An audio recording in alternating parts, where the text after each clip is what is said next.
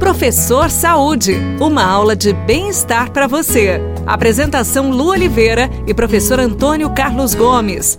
Chega mais, chega mais! O Professor Saúde está começando agora, falando sobre densidade, para completar aquilo que a gente comentou ontem, né, professor Antônio? Ontem nós falamos sobre intensidade e sobre volume.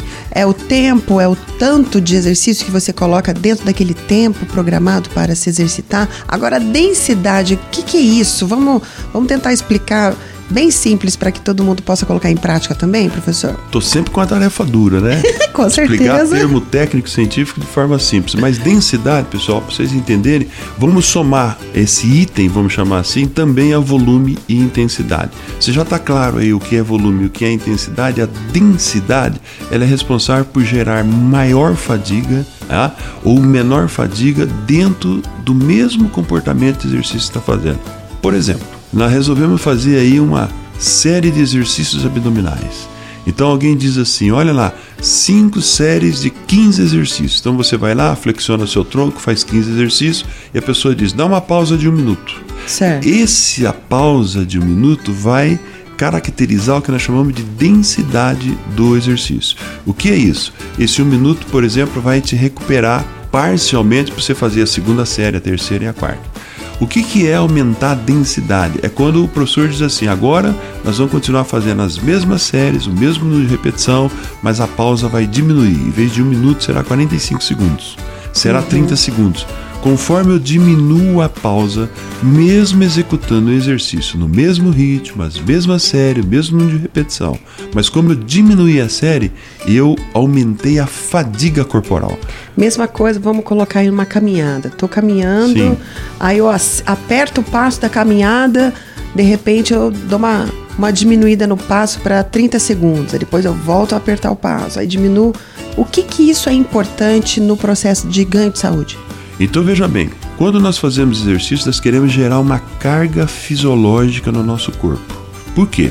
Porque quando nós geramos essa carga fisiológica, o nosso corpo vai buscar formas de se adaptar num outro estresse físico, psicofísico.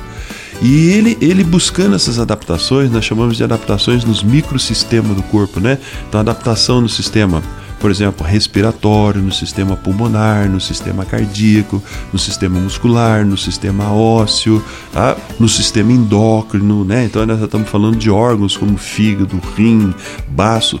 O, quando nós nos exercitamos, nós geramos sobrecarga nesses microsistemas todos.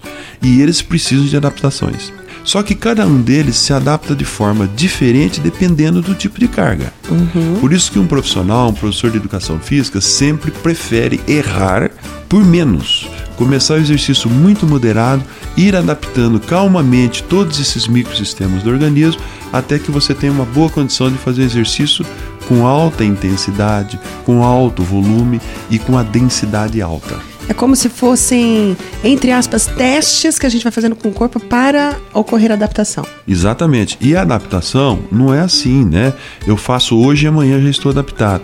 As primeiras adaptações no exercício moderado, tranquilo, começa a aparecer de forma saudável após três meses, desde que no mínimo você execute seu exercício três vezes por semana. Não adianta querer correr contra o tempo aí não, hein, pessoal? Você escutou três meses, 90 dias, no mínimo, né? A gente se encontra no próximo programa, tá bom? Beijão no seu coração, fica com Deus e tudo que fizer, faça com amor. Tchau.